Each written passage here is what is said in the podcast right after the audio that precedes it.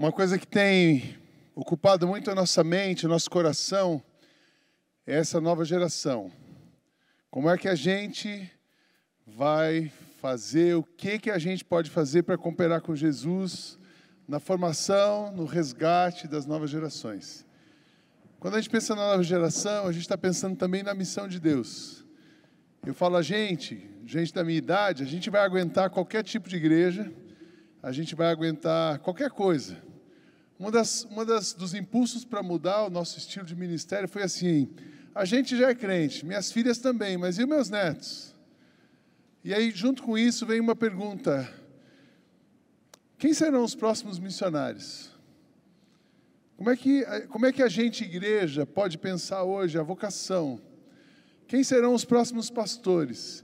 Quem serão aquelas pessoas dispostas a pagarem um preço, a dedicarem suas vidas, numa sociedade extremamente egoísta, numa sociedade extremamente secularista, secularizada, focada na prosperidade econômica, no bem-estar, focada no conforto emocional, Onde estarão aqueles que são dispostos a pagar o preço? Para a gente refletir sobre isso, eu convidei, convidamos um casal que é nossa inspiração, a Pamela e Carlos Macorde. Queria que a gente recebesse eles com uma salva de palmas.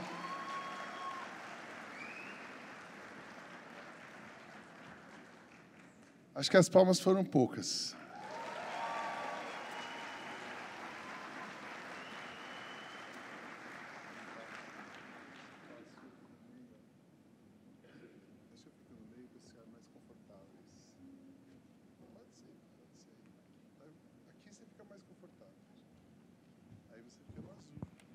Vou separar os dois um pouquinho só. Eles são inseparáveis. Eu tenho uma história com esse casal muito bacana, muito bonita, história de vida. Ah, como eu falo que o Carlos é o meu American Dad e a Pamela, minha mãe, é americana. Ah, quando eu era criança, 10 anos, eu tinha 10 anos de idade, o Carlos e a Pamela estavam plantando uma igreja no Brasil ah, e eu pude estudar piano na igreja que eles eram pastores. Então eu conheço esse casal pelo menos 44 anos. Mas a história não começou comigo, ela começou antes e a gente vai ouvir um pouquinho dessa história. Carlos, eh, Pamela, se apresente para o pessoal, vocês são muito conhecidos, mas deve ter alguém aqui que está conhecendo vocês hoje pela primeira vez. Conta um pouquinho, quem é o Carlos quem é a Pamela? Obrigado, pastor Sidney. É uma honra poder estar aqui. Ah, sou americano, dá para ouvir pelo sotaque. E nasci na cidade de Miami em 1951. Então agora eu tenho 72 anos de idade. E eu aceitei a Jesus quando eu tinha 16 anos de idade. Ah, meu pai faleceu quando eu tinha 10 anos de idade. E um amigo meu me levou para a igreja eu estava muito, muito mal, deprimido, cheio de raiva por causa da morte do meu pai. Ele me levou para uma igreja batista e no dia 22 de outubro de 1967, com 16 anos de idade, eu tive uma experiência profunda com Jesus, uma conversão, um novo nascimento. E logo depois da minha conversão, eu conheci a Pamela filha de missionários no Brasil. E sendo era, ela estava na nossa comunidade na quarta-feira à noite, e eu, sendo muito espiritual, eu queria orar, orar com ela. e eu fui lá, falei com ela meia hora, e ela me falou do Brasil, está, ela estava voltando para o Brasil, filha de missionários, e eu, minha primeira pergunta para ela era: como é morar na selva? E ela me corrigiu, e até hoje ela continua me corrigindo ah, na minha ignorância de tantas coisas nesse mundo. Então, depois a gente tem uma longa história juntos. Meu nome é Pamela e é uma alegria muito grande estar aqui com amigos daqui de Alphaville e do mundo inteiro. E pessoas que eu conheço, pessoas que eu quero conhecer, que ainda não cheguei a conhecer. E eu sou filha de missionários. Meus pais chegaram no Brasil em 1953. Eu tinha dois anos de idade. Então, todas as minhas primeiras memórias e lembranças são aqui do Brasil, em Campinas. E é, eu tenho muitas lembranças com dois anos de idade. É, quando eu tinha sete anos, meu pai já pastoreava umas igrejas em São Paulo e numa certa noite chegou um missionário americano que não falava português ainda, ele era recém-chegado. E eu tinha sete anos, sentei no banco da frente para ouvir a mensagem, e foi a primeira vez na minha vida que eu escutei uma mensagem traduzida do inglês para o português. Meu pai traduziu. Então eu ouvi o conteúdo da mensagem duas vezes. E esse missionário, sabe o que ele falou? Ele falou assim: Deus só tem filhos ele não tem netos, não.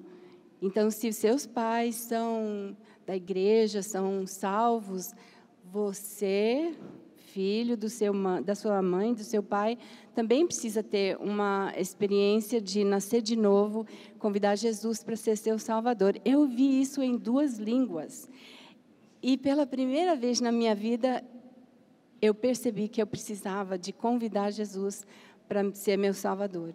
Então, com sete anos, eu aceitei a Jesus naquela manhã na igreja. Meu pai orou comigo em português. Aí chegamos em casa e, sendo que a gente vivia em duas línguas, né, o inglês e português, meus pais me chamaram para a sala e falaram comigo em inglês, explicaram tudo e oraram comigo em inglês também. Então, eu nunca esqueci daquele momento em que eu nasci de novo em português, né? Eu nasci de novo em português. Eu, eles só explicaram em inglês. Fui batizada no Brasil. Então, Jesus se tornou meu Salvador quando eu tinha sete anos. Fui batizada com sete, oito anos. Daí, com 14 anos, Jesus se tornou o gerente da minha vida. Eu me entreguei para a vontade dele. E tantas coisas aconteceram. Fiquei no Brasil até 18 anos. Só que há quatro anos a gente voltava para os Estados Unidos para passar um tempo lá, geralmente um ano, para meu pai é, reportar para as igrejas. E era sempre um tempo que parecia férias prolongadas, longas demais, e eu ficava ansiosa por voltar para o Brasil, e porque eu considerava realmente o Brasil meu lar. E numa dessas idas para os Estados Unidos, eu conheci o Carlos e eu lembro dele, das perguntas e das respostas, do tempinho que a gente passou junto. Dois anos mais tarde, a gente foi parar no, no mesmo seminário. E a partir daquele momento, com 18 anos, começamos a namorar, noivamos e casamos. E aí também tem muitos capítulos para contar. Aí conta como é que foi essa história então, Carlos. Continua o chamado, a vinda para o Brasil? Como é que Deus movimentou a vida de vocês? Em primeiro lugar, quando eu comecei a namorar a Pamela, ela tinha uma fila de outros rapazes tendo interesse nela. E eu tinha que fazer umas manobras para afastar esses. Né? Consegui finalmente levar ela para conversar. E foi muito rápido. Nosso relacionamento cresceu muito rápido. E a gente casou, eu tinha 20 anos de idade e a Pamela 19 anos. A gente estava cheio de sabedoria. E mas eu me lembro que eu falei para ela, Pamela, eu vou ser pastor nos Estados Unidos. Eu eu não vou sair do meu país, porque eu nunca conseguiu imaginar eu vivendo em outro lugar. E ela disse, olha, se Deus, Carlos, chamar você, você aceitaria? Eu diria, Sim, mas ele teria que escrever na parede para mim. E ela disse: Ele sabe escrever na parede, Carlos. Em 1974, já casados, já com um filho, Kenny. Kenny hoje tem 51 anos de idade. E Kenny, naquela época, tinha dois ou três anos. E eu descobri que eu estava num casamento. Ah, eu pensei que Pamela era americana, mas ela não é americana, é brasileira. Entendeu? Então eu queria saber de onde vêm as ideias dela.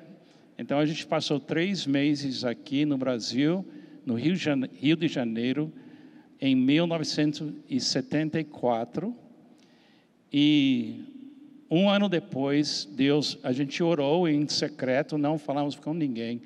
Ah, Deus tocou no meu coração, escreveu na parede que a gente deveria passar nossa vida aqui no Brasil. Então a gente chegou no Brasil em 1979 e passamos oito anos, plantamos uma igreja em São José dos Campos. Depois voltamos aos Estados Unidos, 18 anos. E agora estamos de volta ao Brasil de novo, há 18 anos. Então temos mais ou menos 25 anos. Eu tenho no Brasil, Pamela, muito mais que isso. Então, nosso, meu chamado ah, foi muito profundo e a gente vem vivendo isso juntos. Nós temos quatro filhos, ah, duas noras, dois genros e onze netos, e eles moram todos nos Estados Unidos. É só a gente aqui. Então você está no Brasil, seus pais, desde 1953. Como é que, dessa vida missionária, o que que você, assim, fala, puxa, olha, isso é o que mais valeu a pena para a gente nesses tantos anos? Para mim, ser filha de missionário, desde que eu nasci, em 1951, até hoje, eu realmente agradeço a Deus, porque ser, morar num outro país e não ser daquela nacionalidade, desafia muita coisa. Nos ensina a depender mais de Jesus, nos ensina que somos peregrinos aqui na terra, que na realidade a gente não é de nenhuma nação aqui na terra, nós somos da nação dos céus e do reino de Deus aqui na terra. Então, é, ser filha de missionário e depois esposa de missionário é um desafio e uma alegria, é o maior privilégio da minha vida. E uma coisa que eu aprendi Sendo que eu morei mais no Brasil do que nos Estados Unidos, eu, eu aprendi a amar mais os brasileiros do que os americanos. E eu não sabia disso. E quando nós fomos voltar para os Estados Unidos para o meu marido pastorear a igreja onde ele foi criado, e passamos 18 anos lá, eu percebi que eu não amava o meu povo americano tanto quanto o brasileiro. Então, eu comecei a orar a Deus para ele me ajudar a amar meu povo americano tanto quanto o povo brasileiro. E claro que isso é uma oração que Jesus vai responder, e ele respondeu. Hoje eu posso dizer tranquilamente que eu amo tanto os americanos quanto os brasileiros, só que aí Deus me deu um desafio maior. Ele me mostrou que eu posso e eu preciso ter um coração aberto para o mundo inteiro, porque o mundo inteiro, todas as pessoas são dele. Então, eu estou passando o resto da minha vida pedindo para Jesus me ajudar a amar todas as pessoas da terra assim como Ele ama. E, e com o coração aberto para servir a Ele com quem Ele quiser, aonde Ele quiser. Isso é muito interessante, né? Porque vocês estão com os filhos e os netos nos Estados Unidos. O filho até vai, mas o neto. O que que, como é que é, Carlos? Por que que vocês estão no Brasil, sendo que hoje vocês já têm anos de trabalho? Vocês não precisam provar mais nada para ninguém. Vocês já têm serviço para galardão no céu para muita coisa. E por que que vocês continuam no Brasil? Fala um pouco disso para a gente. Eu entendo que uma certa quantidade de um amor divino entra nesse mundo através de mim, passa por mim. Eu creio que uma porção do amor divino precisa passar por você. E quando você recebe um chamado, é um chamado para amar. É um plano que Deus já tem já foi feito na eternidade passada, que Ele revela para você que Ele quer que você ame pessoas não com seu amor, não com meu amor, mas com o amor dele. O amor que a gente entrega não nasce na gente, ela nasce em Deus primeiro e ele passa por nós. Por exemplo, a Pamela só tem um marido. 52 anos, ela tem um homem no mundo que pode ser chamado o marido dela. Eu tenho uma responsabilidade que Deus me deu de amar ela com o amor de um marido fiel. E eu não faço isso perfeitamente. Mas eu entendo que eu estou com a Pamela para toda, todo esse tempo no mundo para amar ela com o amor de Deus. Agora, o que eu descobri é que Deus colocou no meu coração, no coração da Pamela, amar o Brasil. E uma certa quantidade do amor divino que Deus tem para Sidney, eu estou aqui para entregar. A igreja é um lugar de amar pessoas. Então, eu, eu, eu sinto assim que a Pamela diz para mim, como é que você expressa que Deus foi generoso comigo? Fale. Eu digo assim que Deus, que sabe de todas as coisas, sabia que ele ia chamar o Carlos para o Brasil e ele teve muita misericórdia dele e deu para ele uma esposa que já estava pronta, que já falava português, que já amava o povo brasileiro. É por aí. Pamela, e eu nunca vi você eu estou convivendo com você, a gente convive muito de perto, né? Eu nunca vi você reclamando.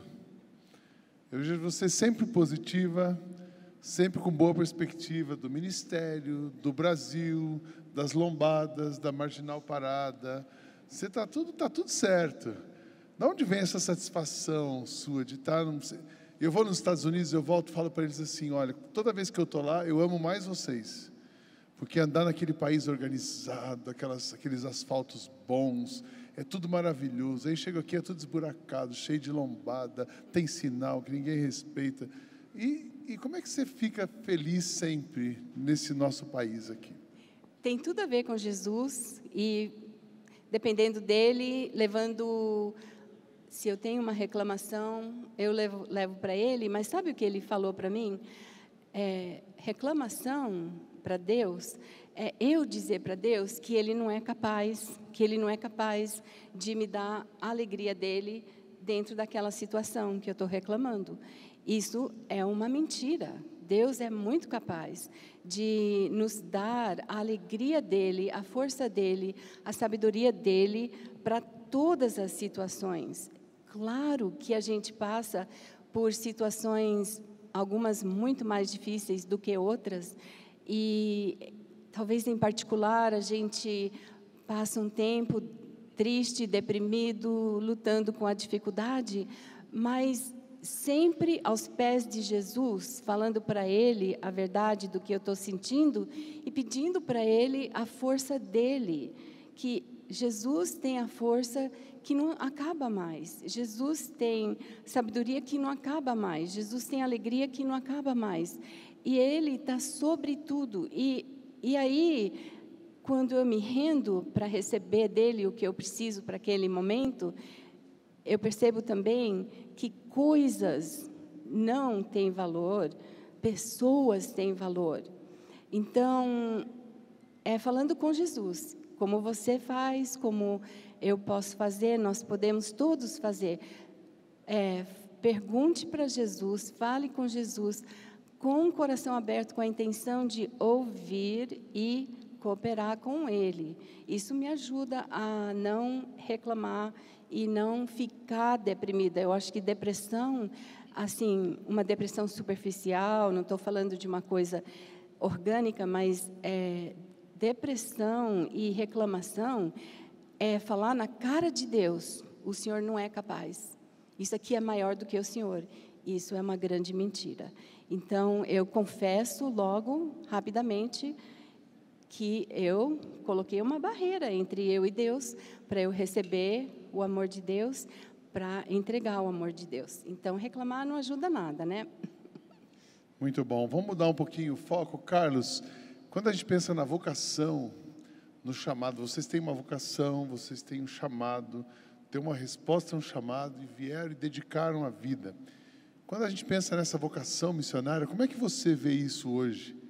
Olhando o mundo de hoje, qual a sua opinião, a sua visão? O que está acontecendo no mundo missionário hoje? Eu acho que o mundo mudou muito. Na minha vida, na nossa vida, é incrível como o mundo ficou mais compacto, pequeno. Quando a gente chegou no Brasil, eu sou muito ligado com esportes e beisebol americano e tudo. Me levou nove dias descobrir quem ganhou o campeonato de beisebol dos Estados Unidos. Hoje eu assisto na televisão. Eu vejo tudo. Então, eu acho que é totalmente diferente quando a gente foi chamado. O mundo é muito menor e mais complexo, talvez, mas eu vejo que jovens precisam ser desafiados a olhar para o mundo e descobrir aquele lugar onde você vai amar. Literalmente, eu acho que você precisa dizer: Deus, eu sei que eu existo para amar. Me mostre o lugar, me mostre o povo, me mostre como. Eu estou vendo Armando Bispo aqui, eu fui para Fortaleza anos atrás, e aquelas dunas que tem lá, e o motorista que leva a gente nas dunas, ele disse: Você quer com emoção ou sem emoção? E Armando, ele faz sempre com emoção. Entendeu? Agora, para mim, se você quiser viver uma vida com a emoção de Deus, não tenha medo para ser enviado para qualquer lugar nesse mundo, porque se Deus quer você em algum lugar, vai ser uma aventura. Eu dou graças a Deus que eu saí dos Estados Unidos eu fico tão alegre estar aqui com vocês. Eu não queria mudar nada. A única coisa é que você notou que Sidney não falou que eu não reclamo. Eu reclamo muito. Eu, eu fico no marginal Tietê e eu quero matar alguém. Entendeu? Mas Jesus me segurou até agora e não matei ninguém. Falei muita coisa. Mas eu acho que minha vida só melhorou quando ele disse: ame o povo no Brasil. Porque agora eu estou amando pessoas no Chile, em Portugal, eu já fui para a Índia, já fui para, já, ah, para a China.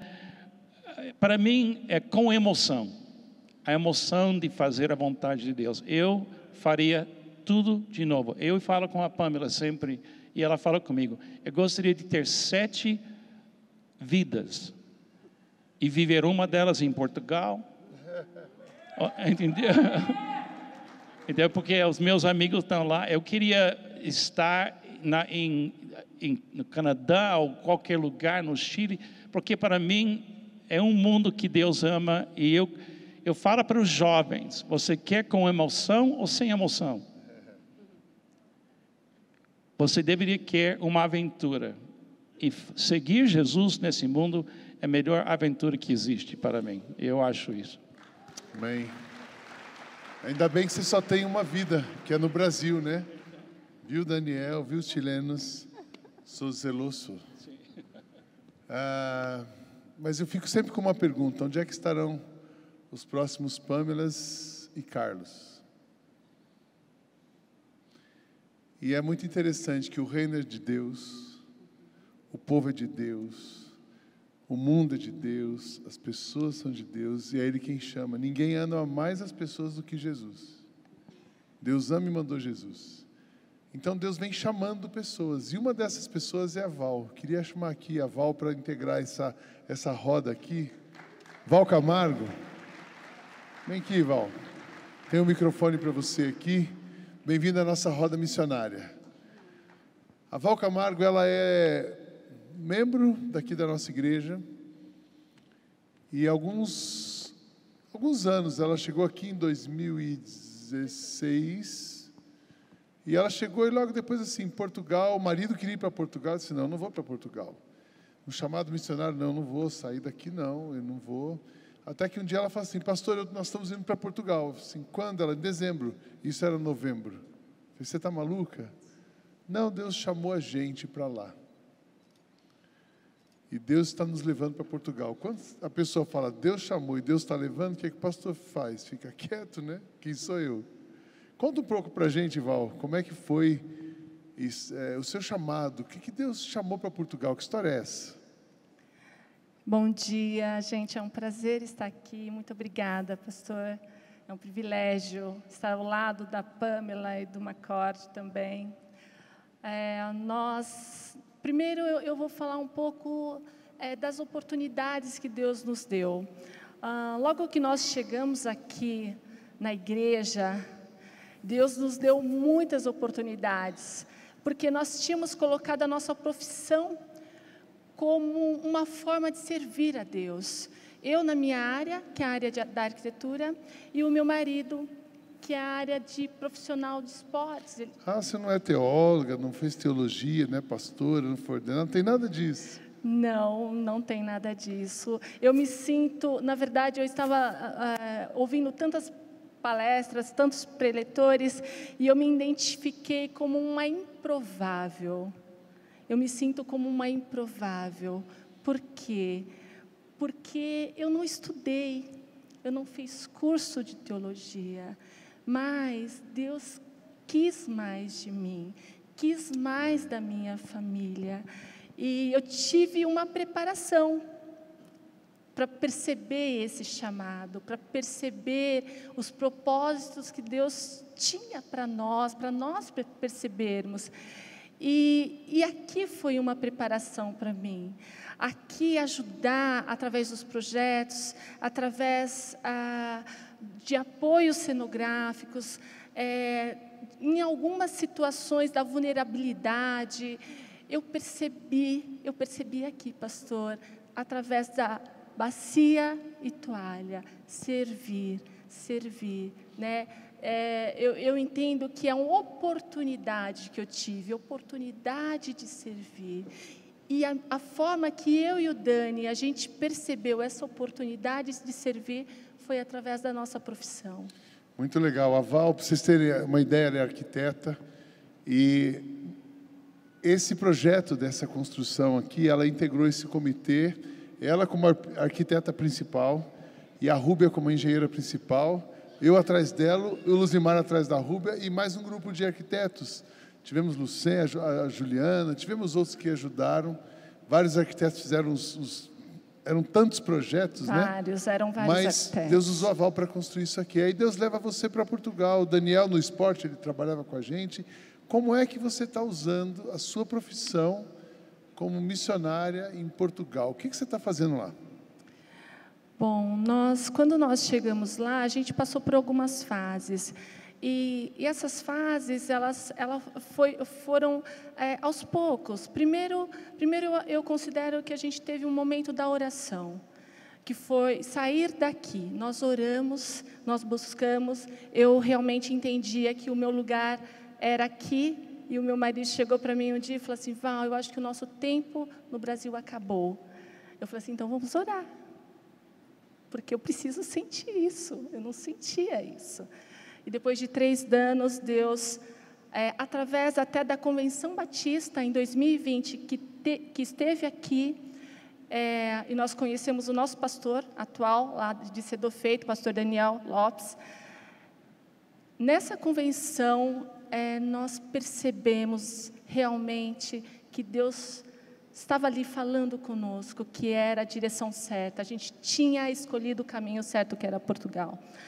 É, chegando em Portugal, nós tínhamos é, o momento de obedecer. Nós obedecemos e chegamos em Portugal no momento de pandemia, fronteiras fechadas, ninguém circulava.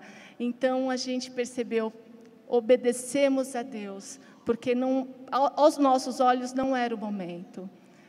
E aí veio o momento de confiar realmente a gente teve que confiar, porque chegando lá, nós não conseguíamos comprar nada. As farmácias eram os únicos lugares abertos, só podia uma pessoa da família sair para ir no mercado. Pastor Dani, graças a Deus, nos ajudou muito, mas a gente não conseguia comprar nem os móveis para nossa casa, porque realmente foi uma situação que era um momento completamente diferente, mas a gente confiou. E nesse momento da confiança, Deus foi colocando situações, situações que ah, com, com o fechamento da pandemia de tudo, tudo estava sendo feito por streaming, não é? Os louvores por, in, pela internet. E aí eu tive a oportunidade de poder fazer um apoio ah, na, numa cenografia para um streaming para a Aliança Portuguesa, eh, Evangélica Portuguesa. Eh, eu tive uma oportunidade de ajudar num evento ah, no espaço para crianças de lar é, do Lar Batista.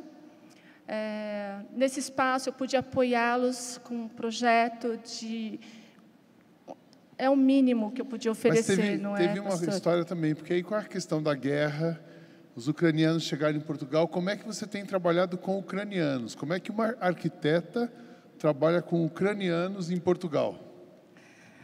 Nós temos, é, já, já havia na nossa igreja um espaço, uma comunidade é, ucraniana russa.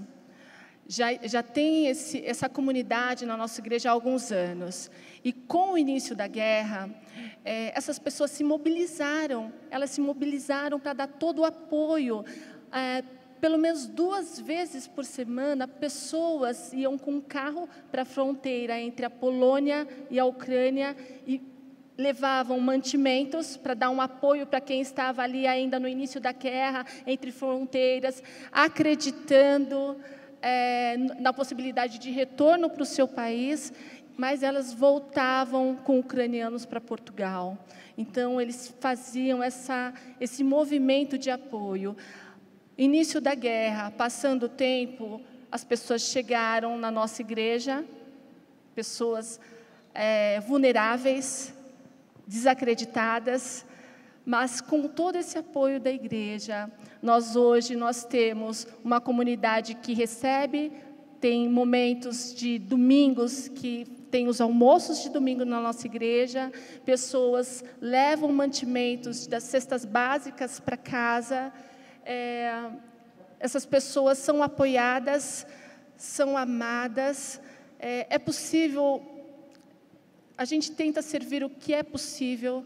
Eu confesso que nós temos o pastor Dani como pastor da igreja que nos apoia, mas temos também uma líder impressionante, que é a Liona, que ela não pôde estar aqui, mas ela faz todo esse trabalho de apoio, porque essas pessoas, elas precisam de casa, elas precisam de móveis, elas precisam de alimentos, elas precisam se manter. O governo ajudou por um período, mas depois de algum tempo já não tinha mais esse, esse, é, essa ajuda. Então a igreja continua ali a apoiar todas essas pessoas. E no meio de tudo isso, pastor, o que, que aconteceu?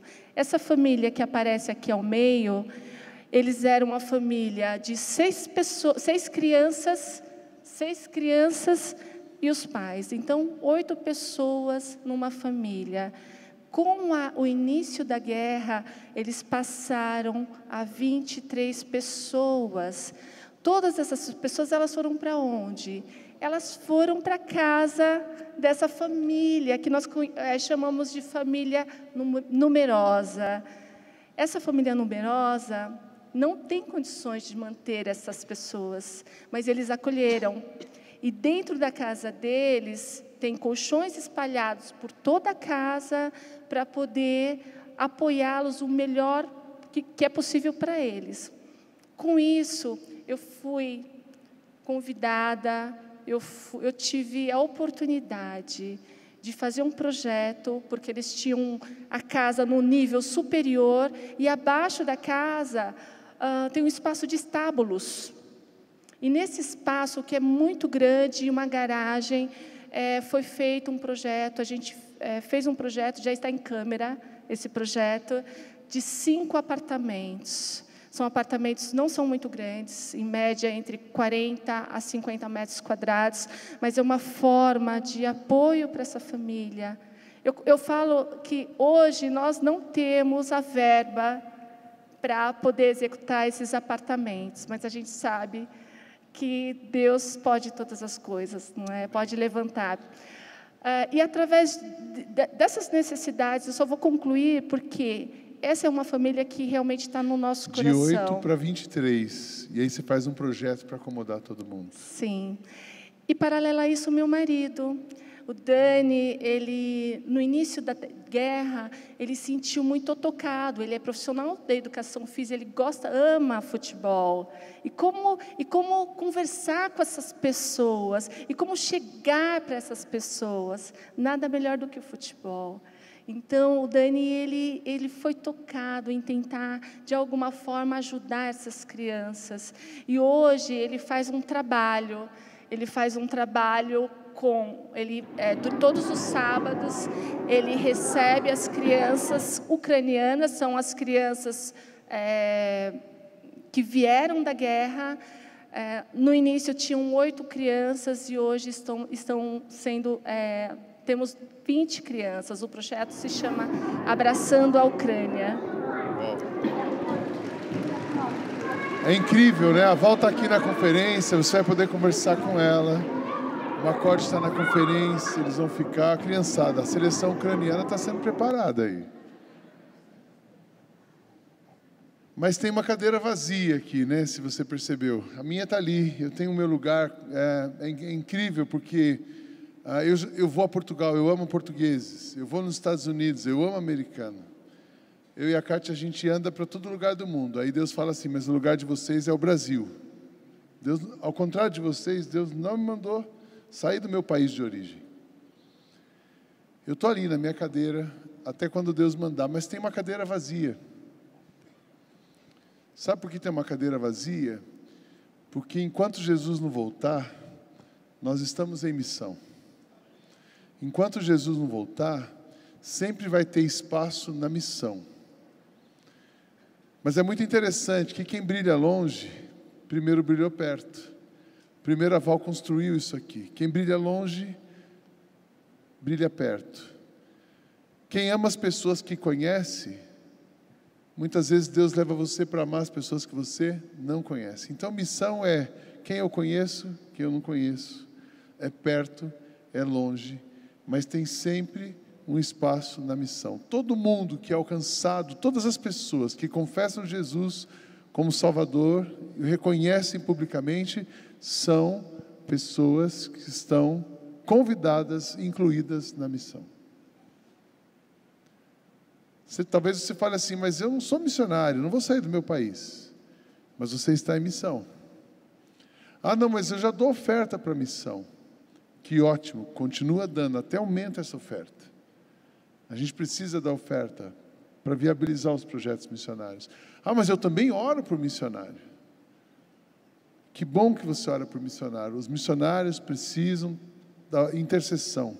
A intercessão é uma maneira de da gente chegar onde a gente não pode ir. Continua orando. Mas nessa manhã eu queria que todos aqui tivessem a consciência de que são missionários e estão na missão. Aí a pergunta é: quem quer sentar nessa cadeira? A pergunta que eu tenho para você é: quem quer sentar nessa cadeira? Não sei se o Éder, tecladista, está aqui, vem para cá, se estiver por aqui, por favor. Você tem algum tecladista para tocar aqui para me ajudar? Mas quem quer sentar nessa cadeira? Se você quer sentar nessa cadeira, fique em pé. Eu estou na minha, o Carlos tem a cadeira dele, a Pamela tem a cadeira dela, a Val tem a cadeira dela, a gente está em pé. A gente está em pé. Quem quer sentar nessa cadeira?